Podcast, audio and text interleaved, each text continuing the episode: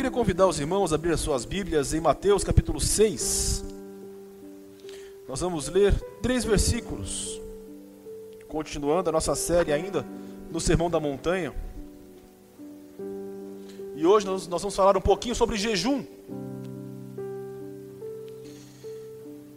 E eis um tema que é um pouquinho espinhoso entre nós, porque é difícil falar de jejum. Se eu talvez perguntasse aqui quantos já praticaram jejum, eu não sei se todos levantariam as suas mãos. A grande questão, quando nós falamos de jejum, não é se o jejum deve ser feito ou não. A grande questão é o porquê nós nos achegamos na presença do Senhor. E é sobre isso que nós vamos falar nessa noite. Vamos ler o texto? Quando jejuardes, não vos mostreis contristados como os hipócritas, porque desfiguram o rosto com o fim de parecer aos homens que jejuam. Em verdade vos digo que eles já receberam a recompensa. Tu, porém, quando jejuares, unge a cabeça e lava o rosto, com o fim de não parecer aos homens que jejuas, e sim ao teu Pai que em secreto vê, e teu Pai que vem em secreto te recompensará. Ó oh Deus, nosso Pai, te suplicamos, ó Senhor, que o Senhor fale conosco nessa noite. Que o Senhor nos incomode e transforme aquilo que está errado em nós, para que possamos te adorar cada vez mais na integralidade do nosso ser, com todo o nosso coração, com toda a nossa alma com todo o nosso entendimento. Ó Senhor amado, transforma-nos pelo poder da tua palavra na imagem do teu filho Jesus. Em nome dele que oramos, por tudo agradecidos. Amém e amém. Como eu disse a vocês, qual a razão pela qual nós nos achegamos na presença do Senhor? Qual a razão pela qual nós estamos aqui nessa noite? Por que você veio aqui? Por que você é membro dessa igreja? Por que, que você se diz cristão? O que houve na sua história que te faz querer se achegar ao trono de graça de Deus? Essa pergunta pode parecer redundante. Você vai me dizer, pastor, eu tive um encontro pessoal com Cristo, Ele transformou minha vida, transformou minha história, e hoje eu não vejo outra forma de viver senão servindo com alegria. Amém, glória a Deus por isso. Acontece que muitas vezes essa chama da salvação ela vai se esfriando. O primeiro amor vai se extinguindo e nós começamos a entrar numa adoração mecânica. E nos achegamos à presença do Senhor como se fosse apenas um ato qualquer. Nós nos achegamos à presença do Senhor simplesmente como se fosse um lugar comum. Eu dizimo porque já estou habituado a dizimar, a separar lá 10% dos meus recursos. Eu oro e nem sei mais por que eu oro. Eu jejuo e nem sei mais por que eu jejuo, mas eu faço. O grande problema de que quando entramos nesse modo automático de adoração, é que logo depois nós começamos a adorar ao Senhor pelos motivos errados. E começamos a adorar ao Senhor com segundas intenções, buscando receber bênçãos, buscando receber alguma coisa, criamos em nós certas questões, por exemplo, se eu não for à igreja, o Senhor não vai me abençoar. E nós começamos a viver uma vida que passa longe da vida plena que nós podemos ter em Cristo Jesus e passamos a viver uma vida opressora, é isso que Deus quer de nós, meus filhos. Meu filho, o dia que eu tenho que dizer para você, vem na igreja e te obrigar a vir, meu filho, é um problema muito sério. Você tem que vir porque você sente prazer em estar na casa do Senhor. Não porque você acha que se você não vier, a mão do Senhor vai pesar sobre a sua vida. Você tem que estar aqui porque Ele te ama, porque Ele te sustenta, porque Ele cuida de você e porque estar em meio aos nossos irmãos é um prazer maravilhoso. nós temos um problema muito sério quando falamos da nação de Israel. Porque quando pensamos nos israelitas, um pouquinho antes do cativeiro, nós temos a tendência de achar que os israelitas eram verdadeiros pagãos. Que eles tinham se esquecido de Deus, que eles não adoravam mais o Deus verdadeiro. Quando na verdade não era isso. Eles eram extremamente parecidos conosco. A nação de Israel, que hoje, nesse momento, estava restrita ao, ao terreno de Judá, ao território de Judá, ela servia ao Senhor com todos os ritos que era necessário. Ela ia aos templos, ela dava o dízimo, efetuava os sacrifícios. Só que ela chegou no momento em que ela vivia como nós vivemos muitas vezes hoje uma adoração automática. Olha só o que fala o texto de Isaías, capítulo 58, versículos de 1 a 3. Clama a plenos pulmões e não te detenhas. Ergue a tua voz como trombeta e anuncia ao meu povo a sua transgressão e à casa de Jacó os seus pecados. Mesmo neste estado, eles ainda me procuram dia a dia. Tem prazer em saber os meus caminhos, como povo que pratica a justiça e não deixa o direito do seu Deus. Perguntam-me pelos direitos da justiça, tem prazer em se chegar a Deus dizendo: Por que jejuamos nós e tu não atentas para isso? E tu não levas em conta? Eis que no dia em que jejuais, cuidam dos vossos próprios interesses e exigis que se façam todo o vosso trabalho. Eis que jejuais para contendas e rixas para ferirdes com punho iníquo, jejuando assim como hoje, não se fará ouvir a sua voz no alto. Você percebe? Jeremias, Isaías aqui está falando o seguinte: olha, vocês estão em pecado, mesmo assim vocês vêm à casa do Senhor, mesmo assim vocês jejuam, vocês jejuam com os motivos errados, com o coração errado, ainda perguntam: por que o Senhor não ouve a nossa voz?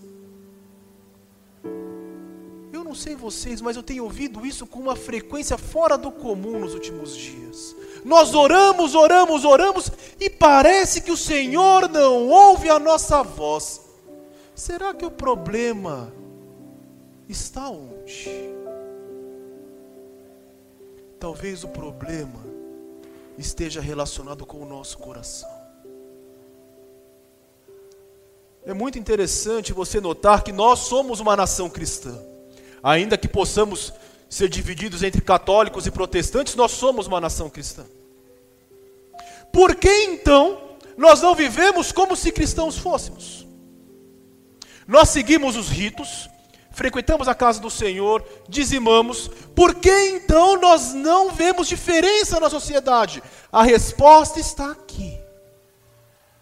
Porque nós jejuamos e nos achegamos na presença do Senhor com segundas intenções, para obter os seus próprios interesses. Tiago, anos e anos depois, diz: De onde vêm as rixas e contendas de vocês? Vêm dos seus corações. Pedis e nada tendes, porque pedis mal, para satisfazer os seus próprios interesses. É a mesma coisa que nós vivemos hoje. Nós chegamos ao Senhor para receber as coisas. Nós queremos entrar na presença do Senhor a fim de que viver, possamos viver uma vida mais tranquila. Nós chegamos ao Senhor porque eu preciso de um emprego, porque eu preciso de cura, porque eu preciso disso, eu preciso daquilo.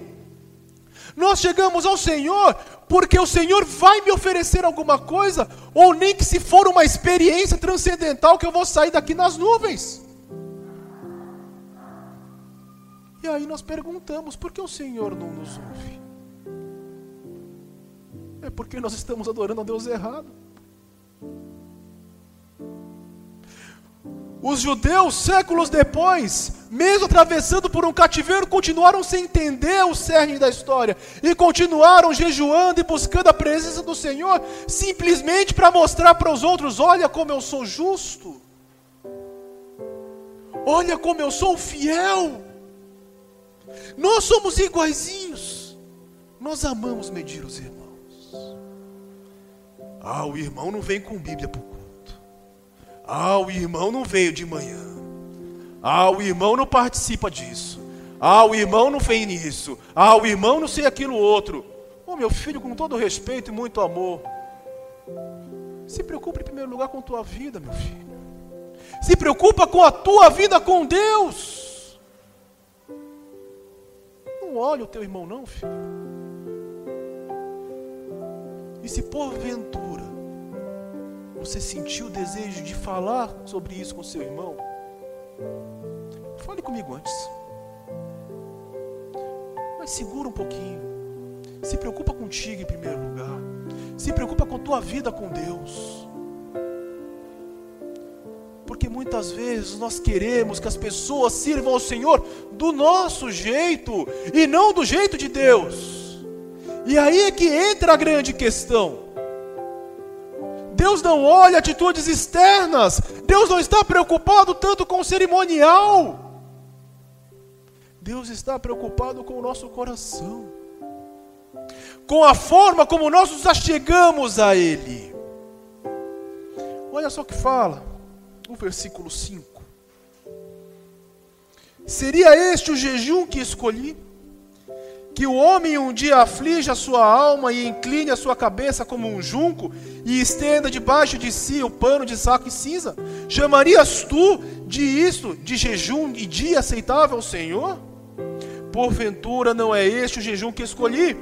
Que soltes as ligaduras da impiedade, desfaças as ataduras da servidão, deixes livres os oprimidos e despedaços do jugo? Porventura não é também que repartas o pão com o faminto? Recolhas em casa os pobres e desabrigados, e se vires o nu, cubras e não te escondas do seu semelhante. A grande questão aqui não está relacionada com justiça social. A grande questão é que a vida de adoração a Deus é uma vida genuína e do nosso coração. Eu não consigo dizer que louvo a Deus e viver de uma forma diferente. Preciso viver como eu digo que vivo. É muito fácil vir à casa do Senhor e anunciar: ó, vem o Senhor minha vida oferecer. Mas e lá fora? Você oferece a sua vida ao Senhor? E de manhã, quando você acorda, como que é essa oferta de amor?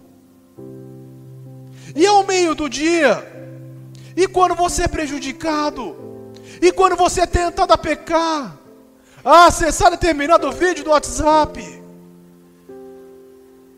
a participar de certas conversas que não são frutíferas, você ainda canta, vem o Senhor minha vida oferecer? Ou você prefere, ah não, pastor, veja bem, vamos pegar leve, né? Deus está preocupado com a integralidade do seu ser. Como você vive a sua vida? Nós devemos adorar ao Pai em espírito e em verdade. O que significa isso? Significa adorar a Deus com todo o nosso ser, não apenas restrito à cerimônia. Mas não, para nós é mais fácil medir a santidade de alguém pela frequência dos cultos. Ah, o fulano de tal veio todo domingo. Ah, esse aqui é um homem fiel. Meu filho, eu não estou dizendo que você não deva vir à casa do Senhor. Eu estou dizendo que você deve vir à casa do Senhor pelos motivos certos. E se porventura, e Deus conhece o teu coração, você não puder vir, que você continue a viver uma vida santa, digna, debaixo da mão do Senhor. Mas não venha à igreja porque alguém está te punindo, ou alguém está te obrigando a vir. Não dê o dízimo porque você está sendo obrigado a dar. Não busque a presença do Senhor porque você acha que se você não buscar, vai acontecer algo de ruim com você. Pelo amor, meu filho, não faça isso. Não caia nesse erro. Jesus veio para te dar uma vida livre.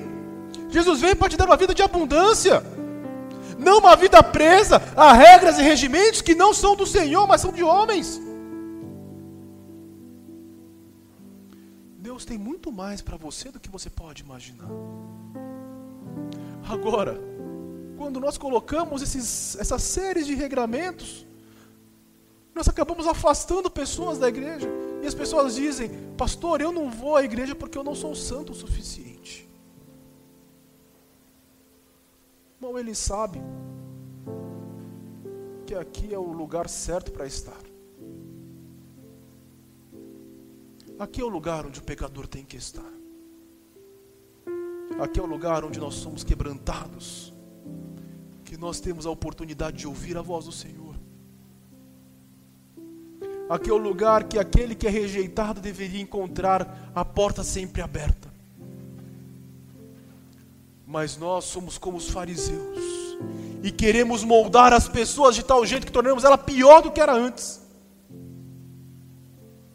E depois perguntamos, Senhor, por que o Senhor não ouve a nossa oração? Eu ofendo a pessoa que eu não conheço aqui, e a mesma boca diz: Deus é o Senhor. Ora, João diz, muito tempo depois: Se você diz que ama a Deus, mas odeia o seu irmão, você é mentiroso. E o amor de Deus não está em você. Olha o peso disso, meu filho. Deus está preocupado é com o seu coração. Deus está preocupado com a forma como você vive.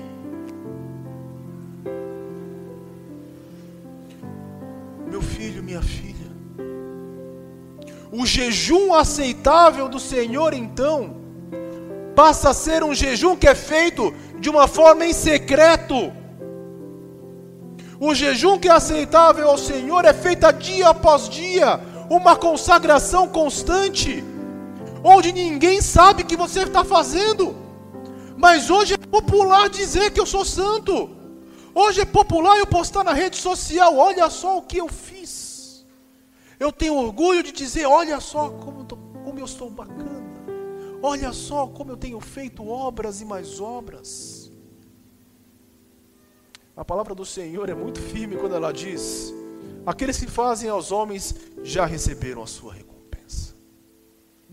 Meu filho, minha filha, não se preocupa com o homem, não. Se preocupa com o que o Senhor vê.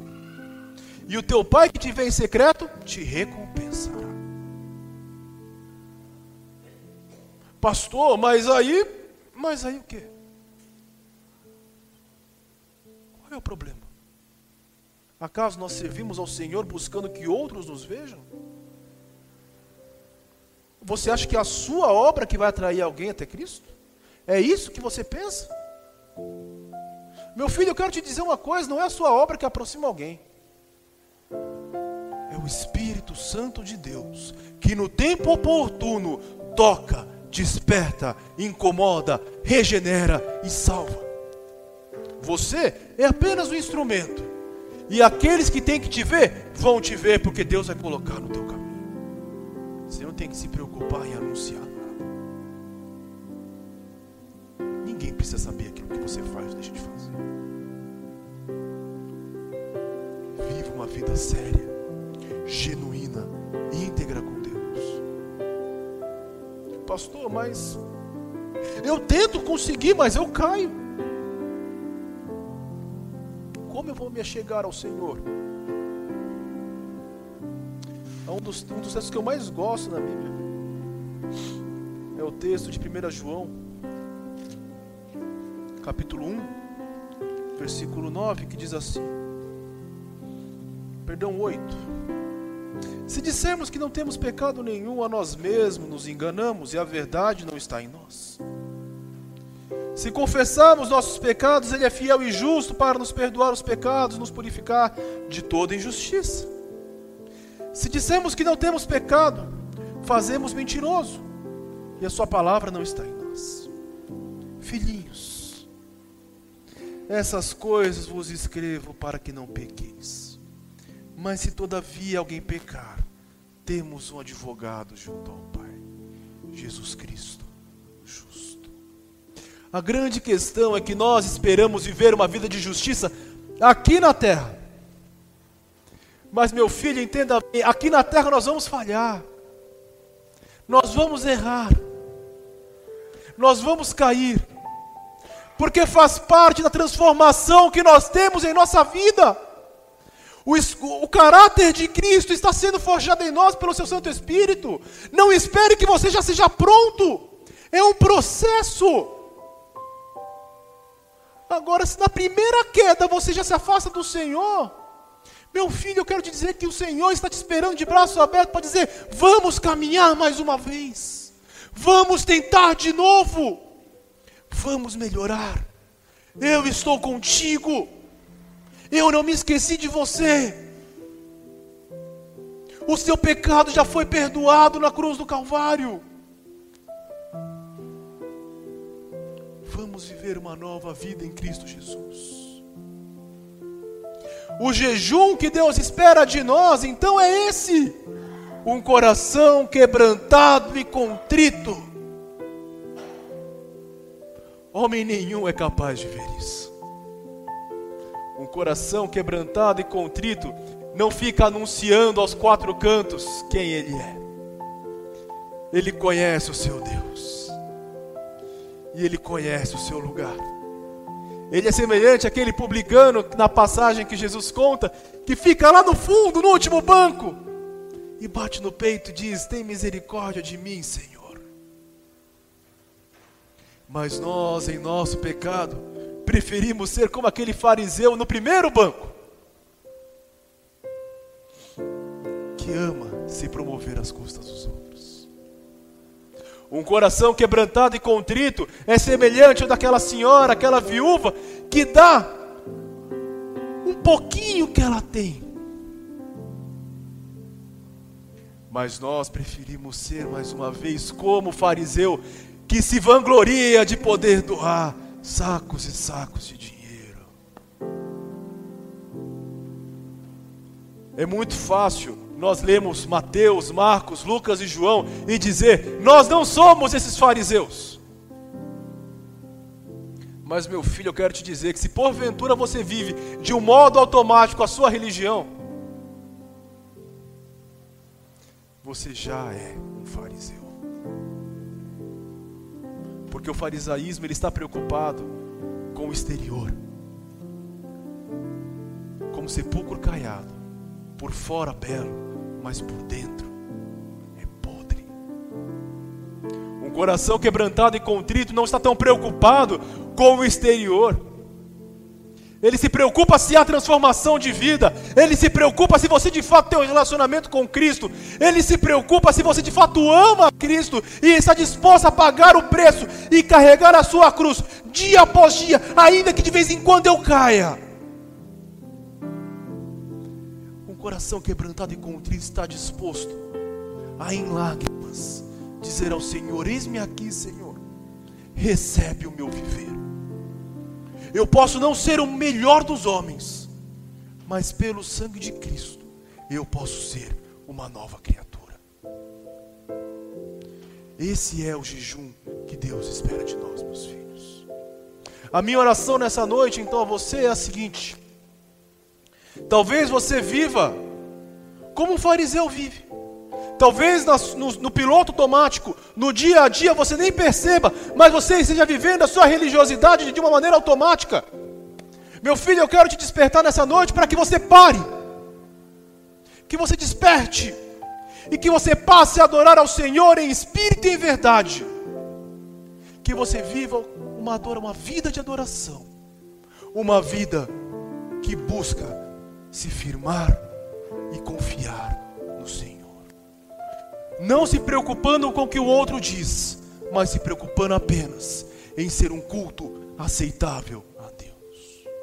Talvez você esteja na outra ponta, e talvez você possa dizer, pastor, eu nem quero mais ter papo com Deus, porque eu não sou digno de estar aqui. Mas eu te desafio nessa noite, meu filho, a iniciar uma nova caminhada com uma caminhada na santidade, uma caminhada em que haverão altos e baixos, uma caminhada em que haverão quedas, tropicões, mas que pela fé nós chegaremos ao nosso lar. Ou talvez você seja um terceiro tipo de pessoa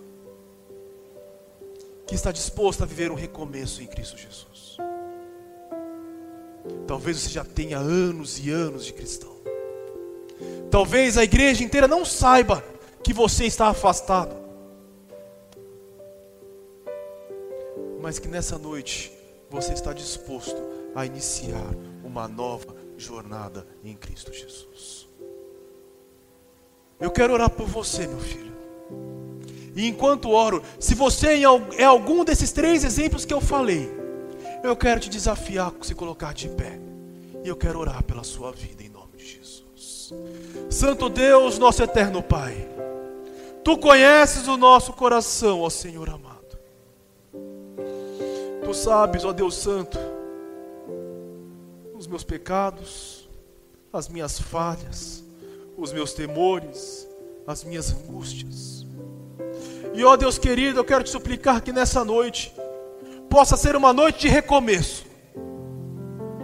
Uma noite, ó Pai querido, em que eu tenha a oportunidade de iniciar uma nova caminhada contigo.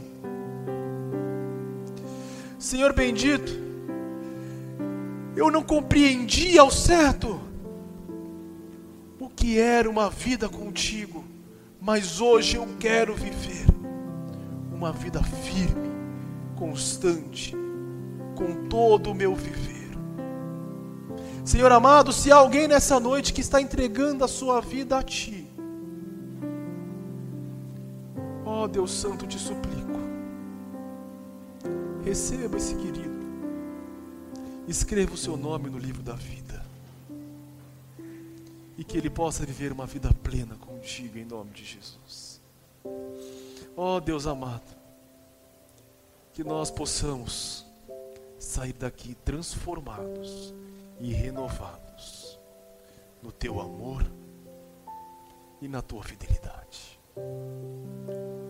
Ó oh, Deus querido, transforma-nos a cada dia a imagem do teu filho Jesus.